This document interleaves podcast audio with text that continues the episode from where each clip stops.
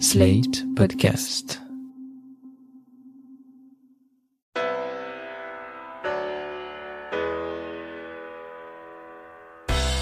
Bonjour et bienvenue dans Le Monde Devant Soi, le podcast sur l'actualité internationale de Slate.fr.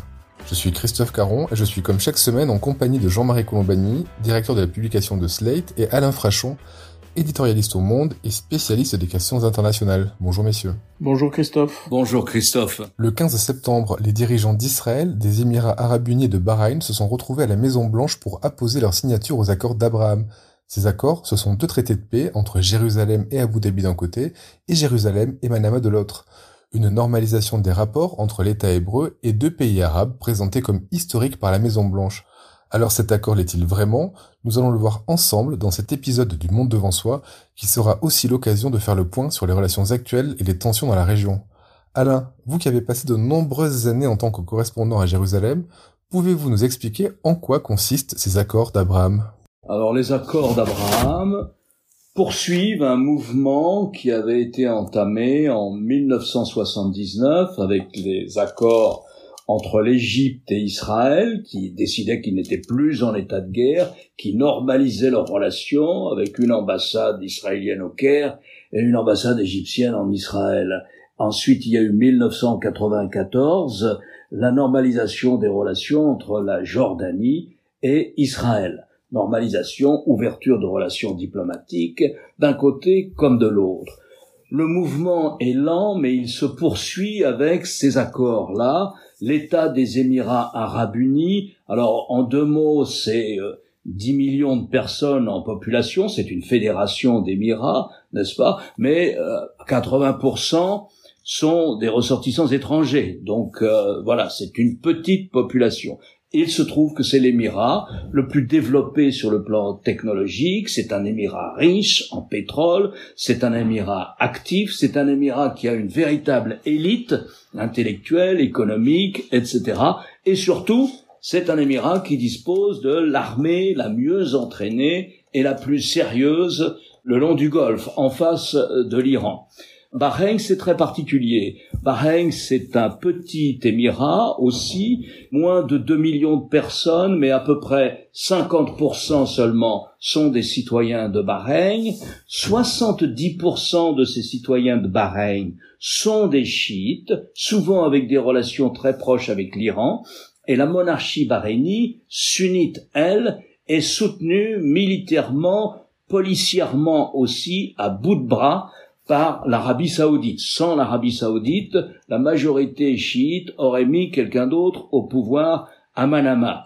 Donc voilà, c'est la poursuite d'un lent mouvement où Israël normalise, régularise, si vous voulez, sa présence dans le monde arabe. Alors que disent les accords d'Abraham? Alors c'est très prétentieux comme appellation, mais voilà ce qu'ils disent. Nous ouvrons des relations diplomatiques, nous, Bahreïni, nous, État des Émirats arabes unis, avec Israël. Ces deux pays n'étaient pas en guerre avec Israël. Ils n'ont jamais été en guerre avec Israël. Ils sont très très loin de la ligne de front. Ils n'ont pas ils n'ont participé à aucune des grandes guerres israélo-arabes que nous avons connues au XXe siècle. Mais enfin, ils normalisent leurs relations. Ils ouvrent des ambassades en Israël et Israël en fait de même chez eux ils ouvrent aussi une coopération, et là c'est plus intéressant parce que ce n'est pas le cas dans les accords qui ont été passés entre l'Égypte et la Jordanie d'un côté et Israël de l'autre, ils ouvrent aussi une véritable coopération au sens où il y aura du tourisme, il y a déjà des touristes, il y aura des participations croisées sur le plan économique, il y aura aussi une grande coopération technologique, etc., etc. En contrepartie de cette non seulement normalisation, non seulement normalisation diplomatique, mais de cette ouverture économique, technologique, touristique entre ces pays, il y aura aussi une contrepartie qui est Israël s'engage à ne pas annexer 30% de la Cisjordanie. Alors là, il faut bien comprendre, on pourra rentrer dans les détails, annexer, c'est différent d'occuper. Hein, on peut occuper un pays sans l'annexer juridiquement. Israël s'apprêtait à annexer juridiquement un tiers de la Cisjordanie, en l'espèce la vallée, toute la vallée du Jourdain. Bon, en échange, Israël suspend cette mesure alors, euh, faut s'entendre. Dans le texte, c'est très clair. Il n'y a pas de date pour qu'on annexe ensuite qu'Israël soit autorisé à annexer la Jordanie. Et les deux pays s'engagent ensuite à renouveler, ranimer le plan de paix américain qui avait été annoncé en janvier. On en parlera tout à l'heure. Plan de paix cette fois-ci concernant les Israéliens et les Palestiniens. Voilà ce qu'il y a dans ces accords. Il y a des contreparties qui ne sont pas écrites dans l'accord, mais qui ont été ensuite euh, immédiatement dites. C'est les États-Unis s'engagent à fournir à l'État des Émirats arabes unis le chasseur dernier cri, le F-35, avion dont Israël avait jusque-là le monopole au Moyen-Orient. Voilà ce qu'il y a dans ces accords important, probablement important, historique au sens où c'est une normalisation euh, politique de la présence d'Israël au Moyen-Orient, mais ça l'a déconnecté de, des autres conflits qu'il y a dans la région et déconnecté aussi d'ailleurs du conflit israélo-palestinien. Justement, les concessions d'Israël dont vous venez de parler, Alain, ont donné l'impression que cet accord concernait le problème israélo-palestinien. Mais en fait, ce qui est en jeu, c'est plutôt l'opposition entre islam sunnite et islam chiite, entre Iran et pays arabes. Est-ce que c'est pas plutôt ça le sous-texte de ces accords d'Abraham? C'est un accord qui concerne directement ce conflit-là. La carte du Moyen-Orient, en ce moment, est structurée par le conflit qu'ont la plupart des pays arabes avec l'Iran.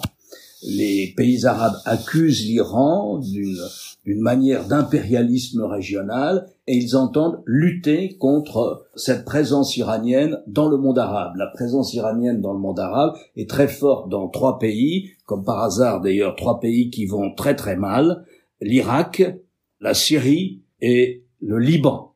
Dans ces trois pays, une partie de la politique se décide à Téhéran.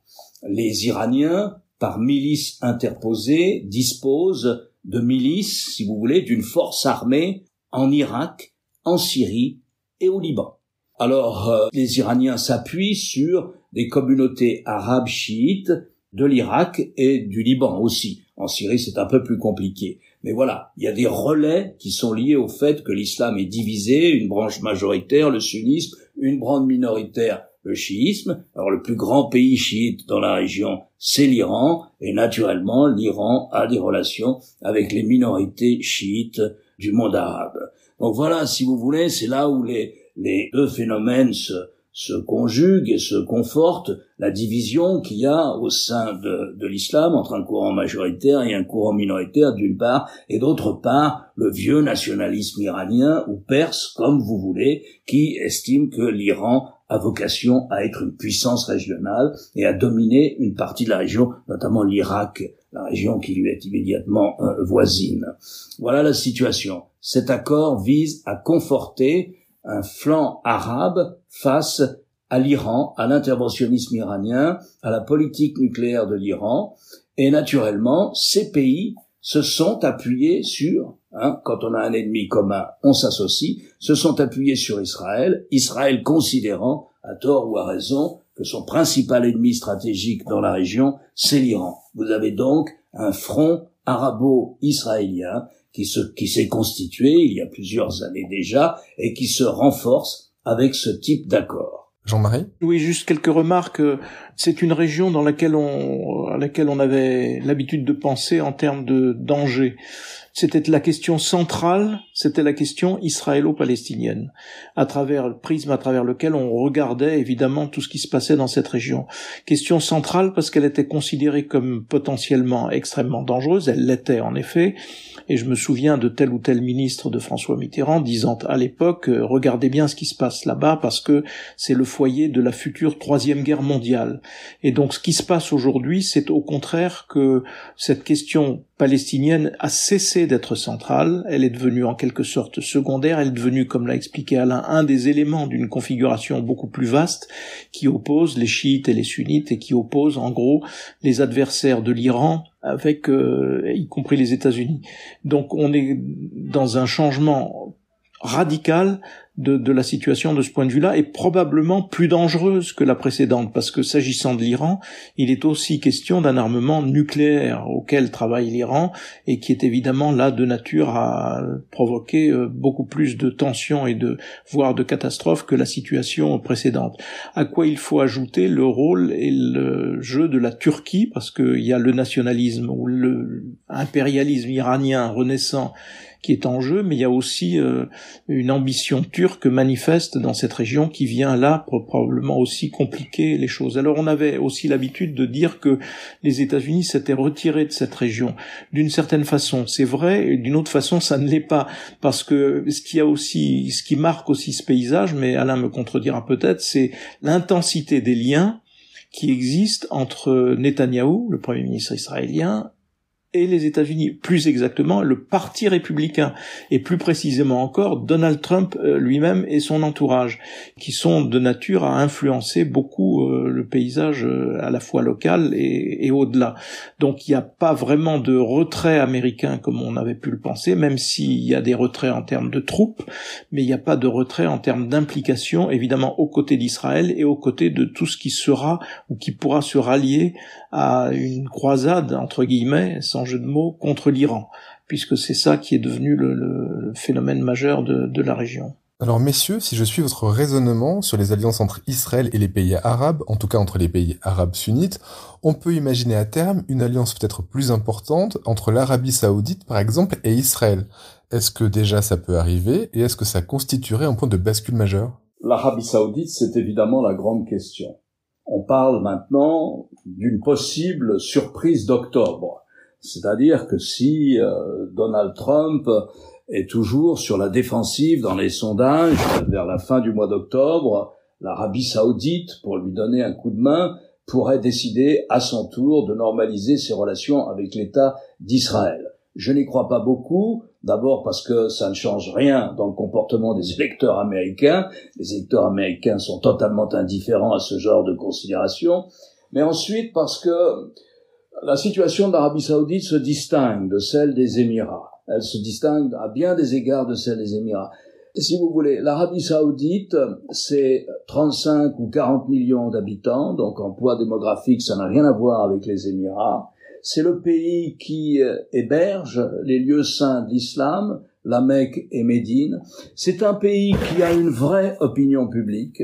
Et l'opinion publique saoudienne, elle est plutôt radicale. Elle a été nourrie depuis 50 ans ou 60 ou 70 ans à une rhétorique absolument anti-israélienne, voire parfois antisémite. Donc c'est une opinion euh, avec laquelle il faut tenir compte. C'est difficile de parler d'une opinion publique dans le cas des Émirats arabes unis, voire même de Bahreï, parce que ce sont des populations bien moins importantes. Et enfin, il y a le vieux roi, il y a le vieux roi euh, Salman, qui lui s'est déjà opposé au prince héritier, qui est l'homme fort en ce moment, le jeune Mohamed Ben Salman, mais le roi s'est opposé à lui à plusieurs reprises il s'est opposé à lui au moment euh, où lui, il a dit carrément qu'il était absolument furieux du déplacement de l'ambassade américaine à Jérusalem, par exemple.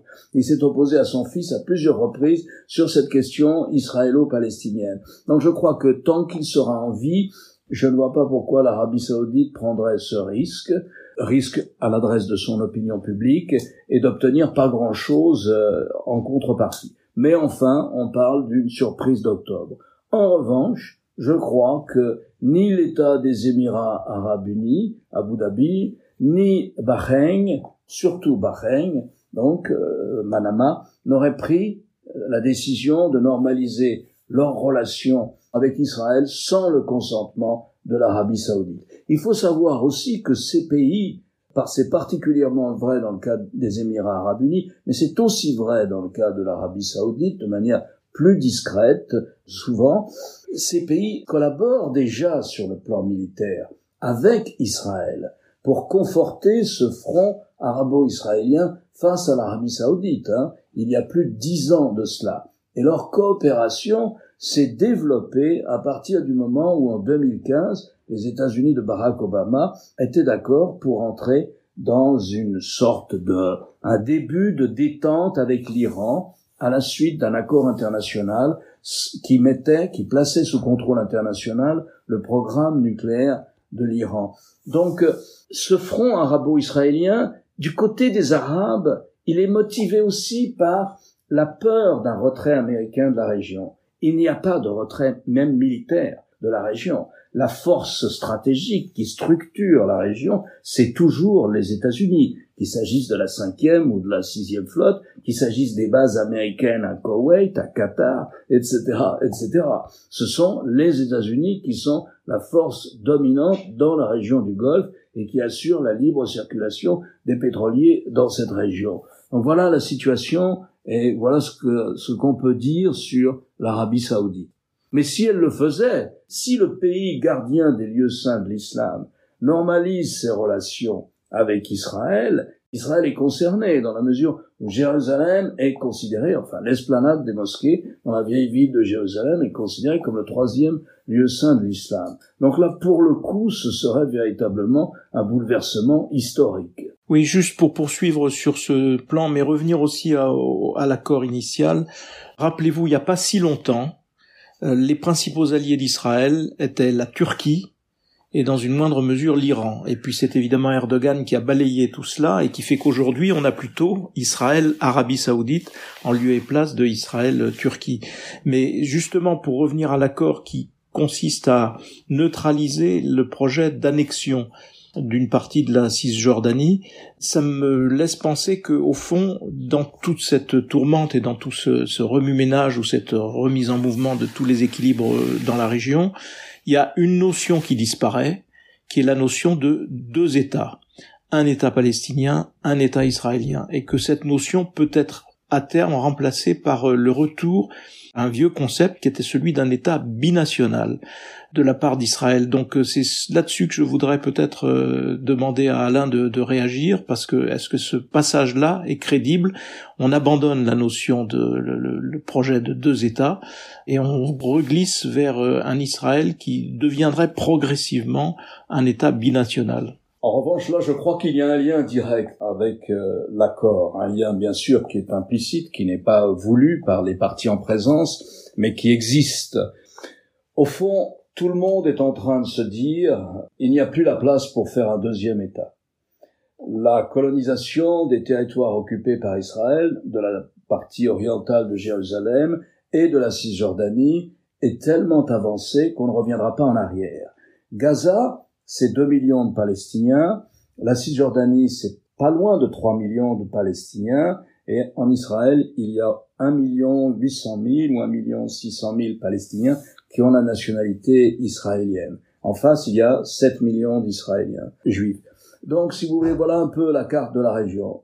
Tout le monde semble petit à petit se faire à l'idée que, à tort ou à raison, parce qu'il peut y avoir des retours en arrière, que on n'a pas la place en Cisjordanie de faire maintenant un deuxième, un deuxième État. Bon, une fois qu'on a dit ça, on n'a pas beaucoup avancé non plus, parce que Comment trouver une solution? Comment trouver une cohabitation pacifique et digne pour les deux populations qui euh, veulent rester sur cette terre? Eh bien là, effectivement, on en revient à cette idée de d'un seul État, d'un État unitaire, ou qu'on appellerait aussi euh, binational. Si vous voulez, maintenant, on peut dire que le conflit israélo-palestinien, il n'est plus un conflit international, comme il l'a été avant.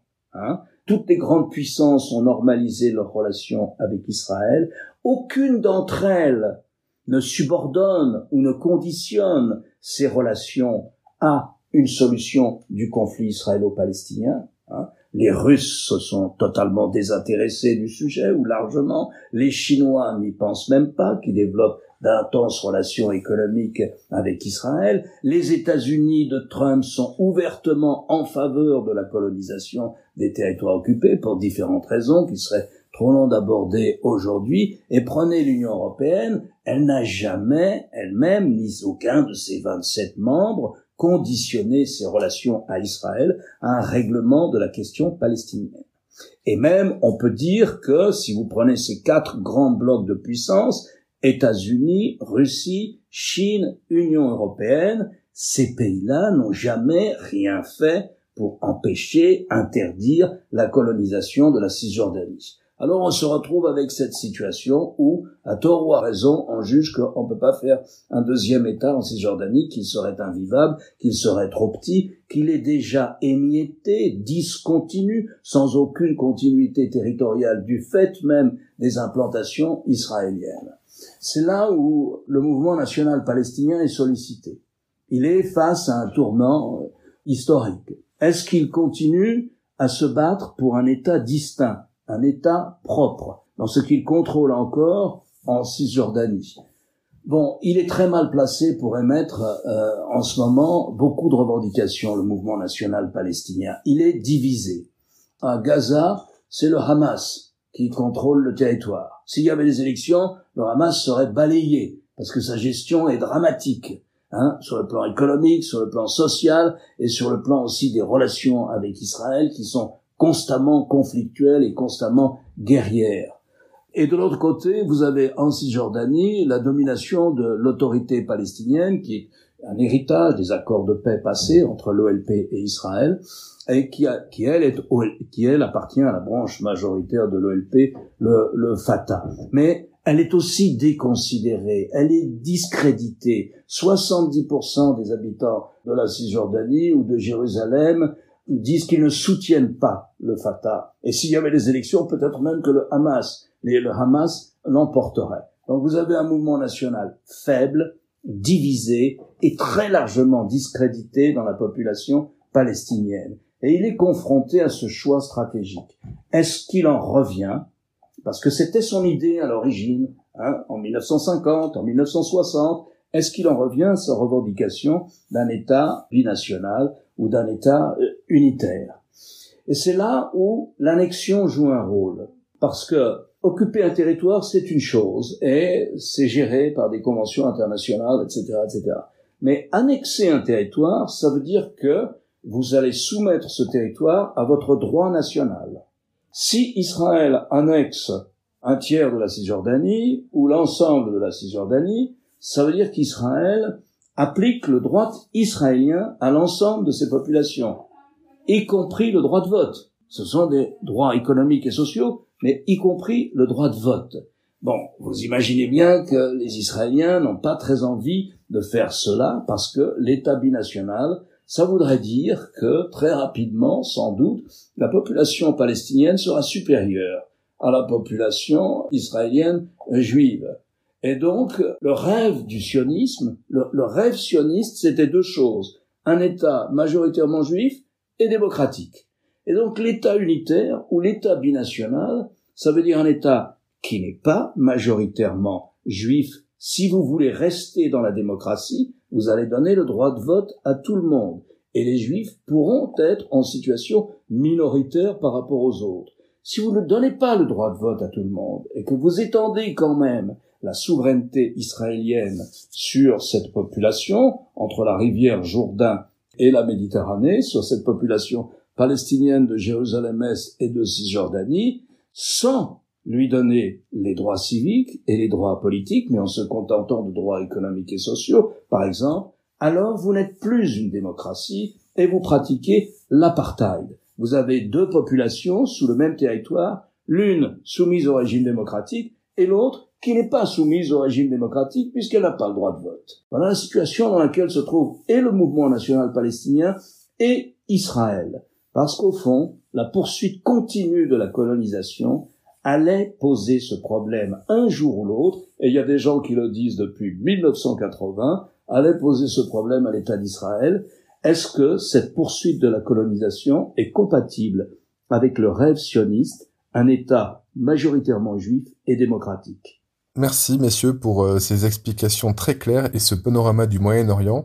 On se retrouve la semaine prochaine pour un nouvel épisode du Monde devant soi. Merci Christophe. Merci Christophe. Vous venez d'écouter Le Monde devant soi, un podcast slate.fr à retrouver tous les samedis matins sur slate.fr ou sur votre application de podcast préférée. Si vous avez aimé, n'hésitez pas à vous y abonner et à nous mettre 5 étoiles.